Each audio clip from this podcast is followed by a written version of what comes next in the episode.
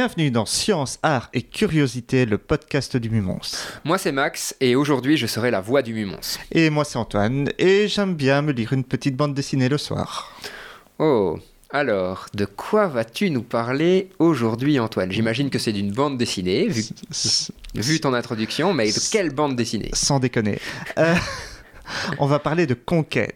C'est juste le titre, Conquête. C'est le nom de la BD. D'accord. Donc, c'est une bande dessinée anthologique qui est éditée chez Soleil.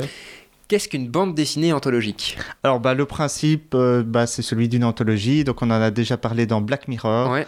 C'est-à-dire que chaque épisode, chaque tome, dans ce cas-ci, va raconter une histoire euh, différente. D'accord. Mais elles sont toutes liées par un thème commun. Ok, parfait. Donc ici, c'est intéressant, c'est de savoir qu'elle a été créée par Jean-Luc euh, Estin, Estin, je ne sais pas comment on prononce, va pour Estin. Alors, le nom ne dit peut-être rien, ses œuvres sont quand même super connues auprès des amateurs de fantasy, vu qu'il est le créateur des séries euh, Elf, Nain, Mage, Maître Inquisiteur, Orc. Ouais. Enfin, il y a des, des dizaines, je pense, de tomes qui sont sortis en un temps record. Tout à fait. J'aime beaucoup ces, ces séries, moi d'ailleurs. Je, Oui, je les aime bien. Voilà. Et donc le principe de, de ces séries Elf, Nain et compagnie est le même. Donc tout se passe dans un même monde, mais simplement on va suivre des peuples différents. D'accord. C'est à chaque fois, à chaque fois une histoire différente. Donc Hum. c'est une espèce de grande fresque qu'on reconstruit en fonction des différents tomes, en gros. Oui, alors c'est pas évident. Donc là pour l'instant, Conquête, je n'ai lu que trois tomes. D'accord. Il y a des liens qui commencent à apparaître, mais c'est encore ténu, donc je ne sais pas à quel point tout va, tout va se rassembler ou si on va rester sur des, sur des tomes très, euh, Très séparé. très séparés.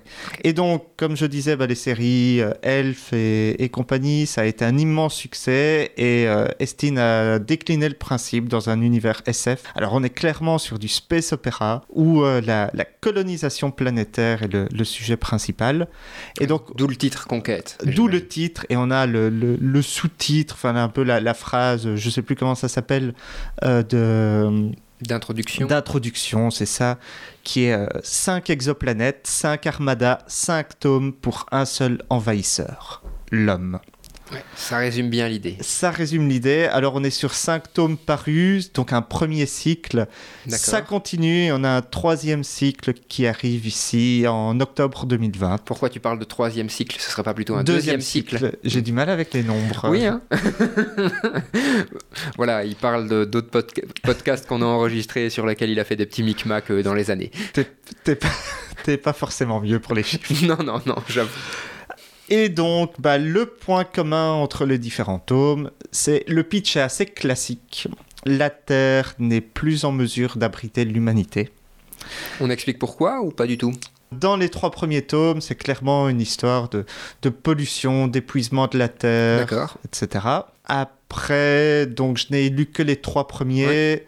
De ce que j'ai entendu, enfin de ce que j'ai lu par rapport à la suite, Ouais. euh, il y a une autre, une autre explication par rapport à ça qui vient s'ajouter. euh, donc ce n'est pas que une question de, de pollution.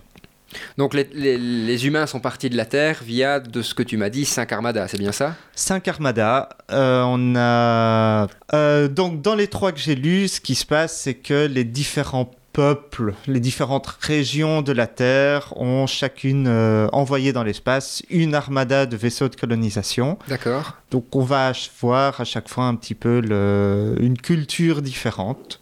Quand on parle d'armada, on parle bien de plusieurs vaisseaux. Oui, alors. oui, bien sûr. Donc c'est pas un seul Un grand seul- vaisseau, non, c'est euh, Plein de vaisseaux. plein de petits, des grands, des moyens vaisseaux? Dit plein de différents? Écoute, il n'y a pas les tailles qui sont Non, notées, il n'y a pas l'échelle. D'accord, d'accord. Donc a priori, c'est des, des- plutôt des sur une dizaine de vaisseaux et donc tu as, des populations qui chiffrent en, en centaines de, de milliers de personnes. D'accord, parfait. Voilà. Comme ça, on peut se faire un peu une idée de, de- de- de ces vaisseaux. Avec des designs assez, assez classiques, euh, différents pour chaque peuple. Euh, Ouais. Hein, co- comme un certain euh, Maxime disait précédemment, on est sur des espèces de cylindres avec un bout pointu. Exactement. Ouais, ouais, bah, c'est ce qui fonctionne le mieux. hein. c'est ça, l'aérodynamisme dans l'espace, c'est super important. on est d'accord. Alors, euh, donc voilà, on- là on a le, je vais dire, le, le pitch de base. On a ces cinq armadas qui quittent la Terre parce que ce n'est plus vivable. Et, et quoi? Et ben donc un tome, une histoire différente. Donc ben on va peut-être aborder ces tomes un à un, en tout cas les trois premiers. Ouais, peut-être. Euh, T'as parlé de scénariste. Oui, alors Euh, j'ai parlé du scénariste. Donc on retrouve globalement deux scénaristes euh, qui sont donc Jean-Luc Estine et Nicolas Jarry, qui est un de ses, ses compères habituels. Au niveau illustration, bah, je ne vais pas tous les citer parce que euh, je pense que c'est le même principe que sur euh, Elf et compagnie, c'est que c'est illustrateur ou illustratrice différent à chaque tome. D'accord. Ouais, donc ce qui donne à chaque fois, j'imagine, euh, une, une patte euh, un petit peu graphique différente ou Alors- une certaine homogéné- alors, homogénéité. On est chez Soleil, euh, donc on est, on est sur des Tu choses... peux peut-être t'expliquer au public ce que tu entends par on est chez Soleil Qui C'est quoi Soleil euh, Donc Soleil, c'est un des plus gros, si pas le plus gros éditeur de bande dessinée euh, franco-belge, mhm. français en l'occurrence, Bon, voilà, qui est assez connu pour des œuvres, L'Enfeust, Ouais. voilà, Elf et compagnie. Beaucoup de science-fiction, beaucoup, beaucoup de fantasy, et ils ont un style assez assez homogène et surtout dans la SF on va trouver euh, ce, ce système de colorisation numérique Oui. et donc voilà, il y a une patte un peu différente, mais, mais on n'est pas, on n'est pas choqué, on n'a pas des trucs qui tranchent complètement d'un tome à l'autre. Ok, parfait. Donc maintenant, j'imagine qu'on rentre dans le cœur du sujet et qu'on va parler un petit peu de chaque tome, sans trop spoiler si possible. Je vais essayer. Merci, je vais essayer. J'ai essayé, j'ai pris mes notes en, en essayant de pas, pas trop spoiler. Alors, on a des points communs. On a des points communs qui peuvent être choquants d'un point de vue scientifique. D'accord Euh, c'est que, bon, ben, à chaque fois, ils vont tomber sur des mondes parfaitement habitables. On a un taux d'oxygène qui est très bien. On a des plantes, on a des animaux. Euh, voilà. Donc- Mais par contre, aucune information sur comment ils ont trouvé ces planètes. Aucune. D'accord. Alors, on sait que les voyages durent euh, des, euh, des dizaines d'années au minimum. D'accord. Et ils sont mis en cryostase ou des choses du genre. Il y a deux grandes tendances, euh, trois, allez, chipotons, et disons trois grandes tendances pour la colonisation planétaire. La première, c'est on arrive à cryogénéiser les gens. Et donc, ben, euh, les gens qui arrivent sur la planète, ce sont les gens qui sont partis. Euh, la deuxième possibilité, c'est euh, on a des vaisseaux où on peut vivre et les gens se reproduisent pendant des générations et des générations. Comme dans Interstellar, par exemple. Tout à fait. À la fin de Interstellar. À la fin d'Interstellar. Euh, J'aurais pas cité celui-là, mais, mais ok. Sinon, tu parles de Wally, c'est un peu le même principe Ouais, aussi. c'est vrai, Wally aussi. Voilà. On, on- on parle souvent de Wally. On va faire quelque chose sur On Wally à fera un quelque moment. chose sur Wally.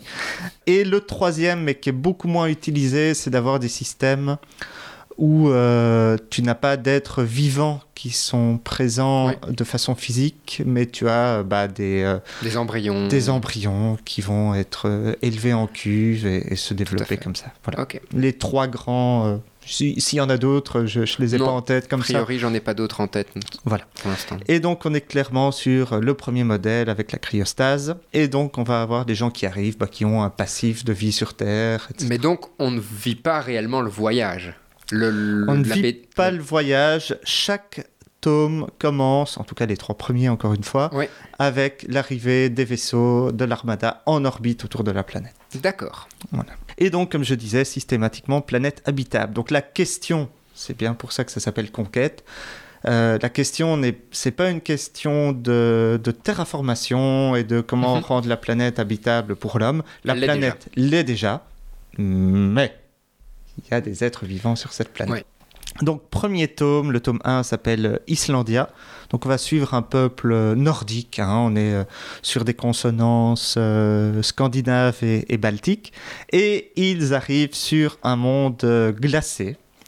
Alors, Ce qui leur correspond bien. C'est un voilà. peu stéréotypé, là, j'ai l'impression. Alors la BD est assez, euh, assez stéréotypée, assez classique sur certains points.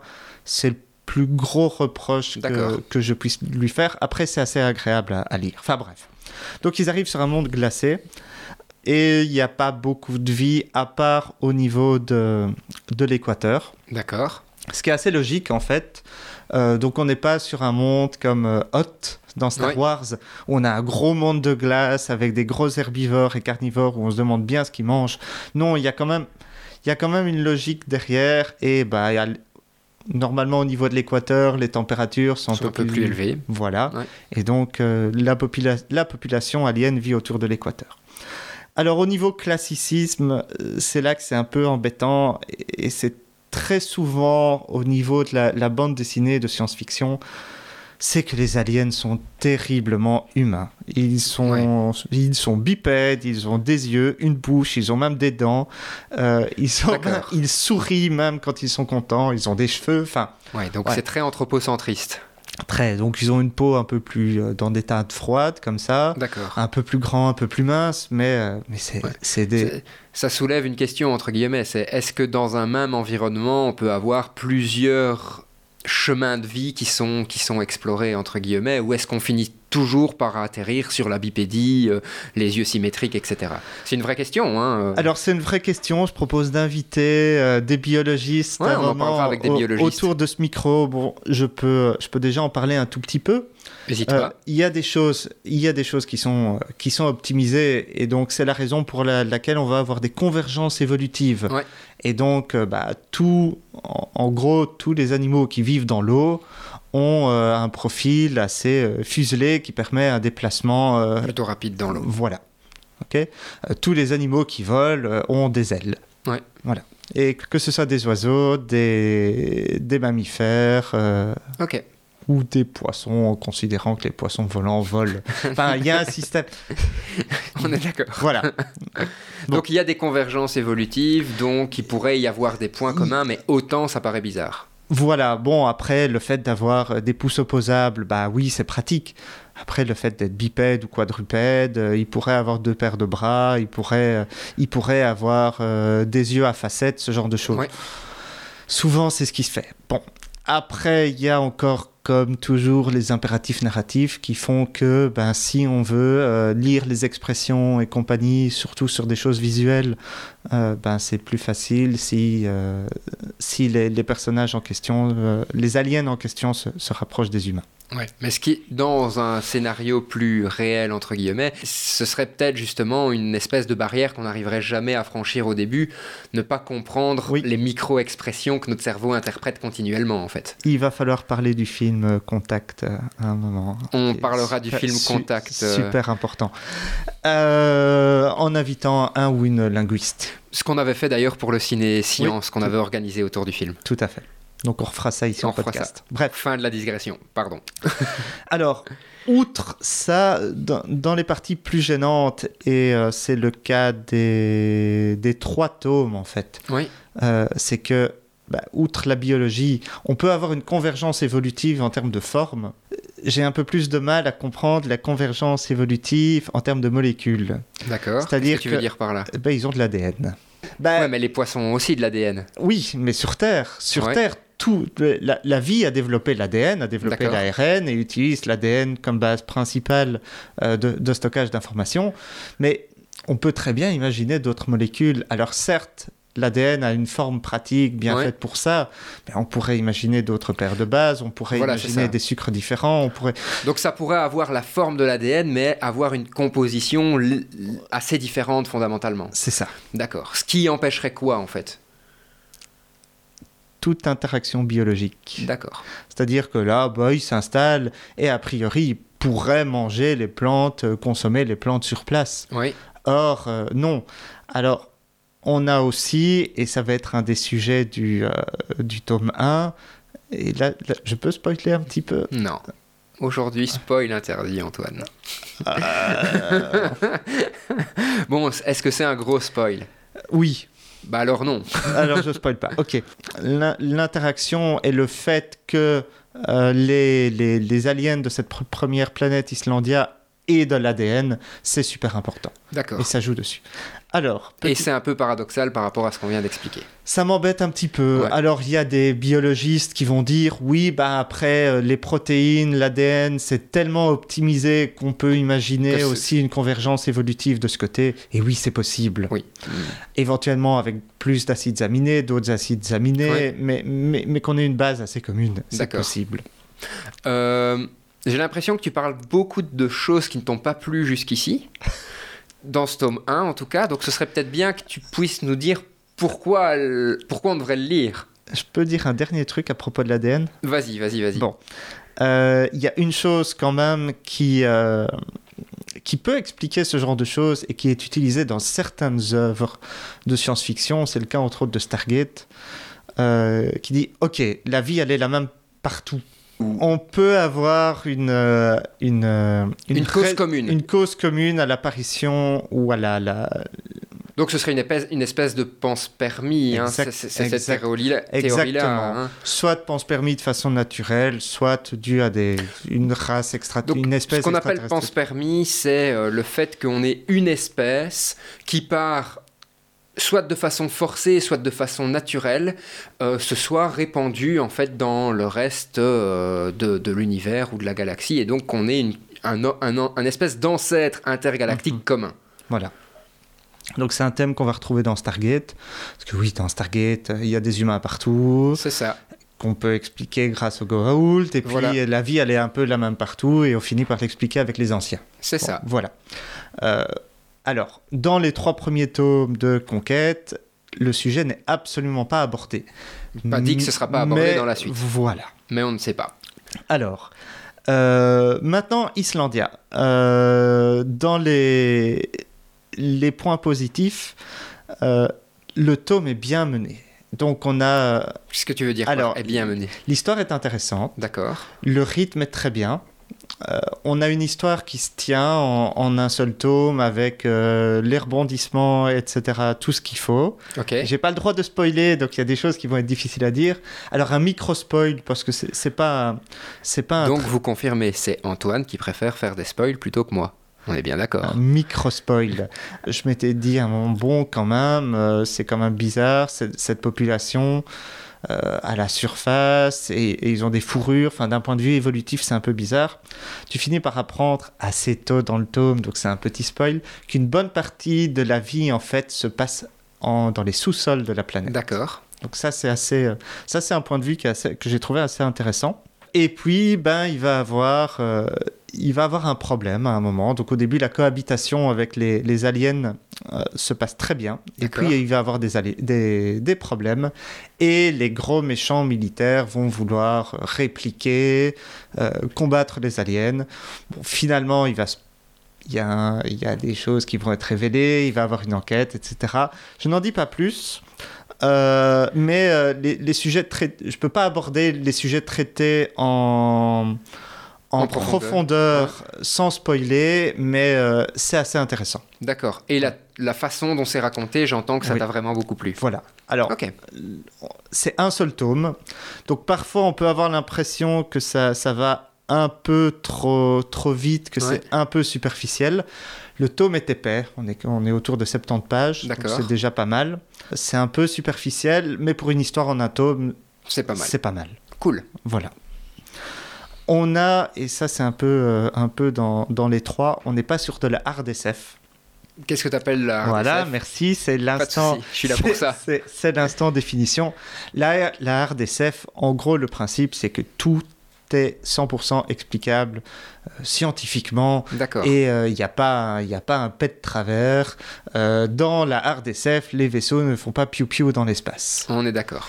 Voilà. Ici, bah, on peut avoir quelques éléments qui sont, je dirais, à la limite du fantastique. Euh. Globalement, dans la série. Vu trucs- l'auteur, c'est normal aussi. Voilà, style télékinésie, ce genre de choses qui scientifiquement ont peu de sens, mais là-dedans, voilà, ça existe. Ok. Tome 2, Déluven. Bah, là, on suit un peuple plutôt méditerranéen qui débarque sur un monde globalement aquatique. D'accord. Donc là aussi, on reste.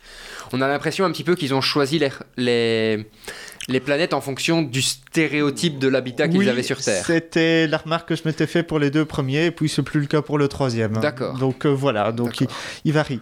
Outre les, les noms et compagnie, j'ai pas trouvé qu'ils utilisaient beaucoup euh, le fait que ce soit des peuples différents. D'accord. C'était un peu dommage. Ouais, ça pourrait être un mélange de gens différents qui atterrissent Ouais, là-dessus et ça, ça. ce serait la même chose. Voilà. D'accord. Bon, un peu sur le tome 2, euh, et un peu triste parce que stéréotype très négatif Ouais. euh, de ce peuple méditerranéen qui fait, euh, qui part avec une armada de matos euh, russes et chinois de mauvaise qualité qui tombe en, qui, Qui tombe tombe en en panne. ruine. Voilà, bon, pas, pas, t- pas top top.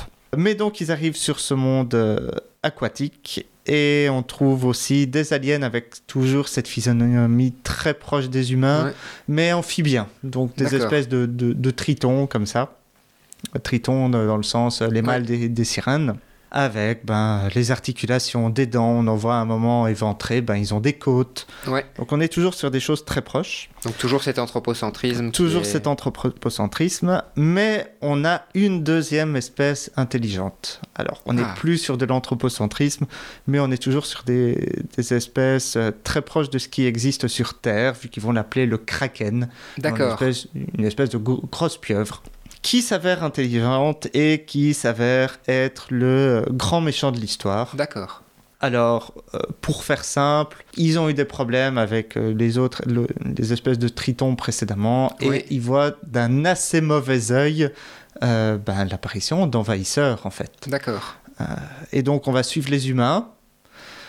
Quelque part, ben, les humains vont finir par gagner, Ouais. ok on dit bah c'est cool, oui enfin c'est vraiment ce côté conquête, on va sur une planète Et on s'impose. et on s'impose. Il y a un peu le, le scénario où on recommet les erreurs qu'on a commises sur Terre. Donc on n'a tiré ça. aucune leçon. C'est juste, à- on est allé dans l'espace et on s'est dit, euh, on fait autre chose. Enfin, on fait la même chose mais ailleurs. Voilà. Alors, quelque part. Alors, la, la situation est un peu différente de, de l'arrivée des, des Européens en Amérique et du, massacre des Indiens. Parlons de ça. La situation est différente parce que dans ce cas-là, c'était euh, c'était juste une question de s'implanter, de gagner du territoire, etc. Ouais. Ici, c'est une question de survie de l'humanité. Mais, le, mais on Ouais. peut se poser des questions par rapport aux coûts et Ouais, aux enfin. conséquences. Est-ce que, ouais, est-ce qu'une espèce pour survivre peut en éradiquer une autre qui pourrait se la même poser la même question pour survivre Enfin, Alors le tome 1 est hyper positif, le tome 2 ça se finit bien pour l'homme, mais mais d'accord. Et on dira pas le mais. voilà. Euh, et le tome 3, euh, Beaucoup plus négatif? alors je voulais quand même, ouais, une, une micro-digression, va falloir parler à un moment des mondes d'Aldébaran. D'accord. Euh, je sais pas si tu connais un petit peu la bande dessinée, De, de nom, mais je ne l'ai jamais lu. et d'images j'espère, parce que de, si, si tu vois un petit peu les dessins, c'est une des, des, des rares œuvres de science-fiction où justement on a des formes de vie extrêmement originales. D'accord. Ouais, donc ça, ça vaudrait le coup aussi. Voilà, avec des biologistes autour du micro. Ouais, C'est toujours un appel, euh, un appel du pied pour ceux qui nous écoutent. Et donc le tome 3, plus négatif, t'avais l'air Alors, de dire. tome 3, peuple japonais. Et donc, on va avoir des spécialités science-fiction du Japon. Ce sont les, Robot. bien, les mechas surtout. Et heureusement, parce qu'en fait, le, le peuple où ils arrivent, parce que évidemment, ils arrivent, il y a de la vie. Voilà. Et une vie aussi. euh, un- il me semble que tu l'as dit, mais je, je ne me souviens plus. Une vie aussi euh, qui a une forme humaine ou là c'est différent Toujours humanoïde, D'accord. un peu plus grand, bleu, Ok. Des formes du crâne un peu différentes. On est sur du avatar. En D'accord. gros. Alors là, il y a des points intéressants. On va avoir ce, peuple autochtone qui est séparé en deux castes. Je vais appeler ça comme ça. Les serfs et les dominants. D'accord.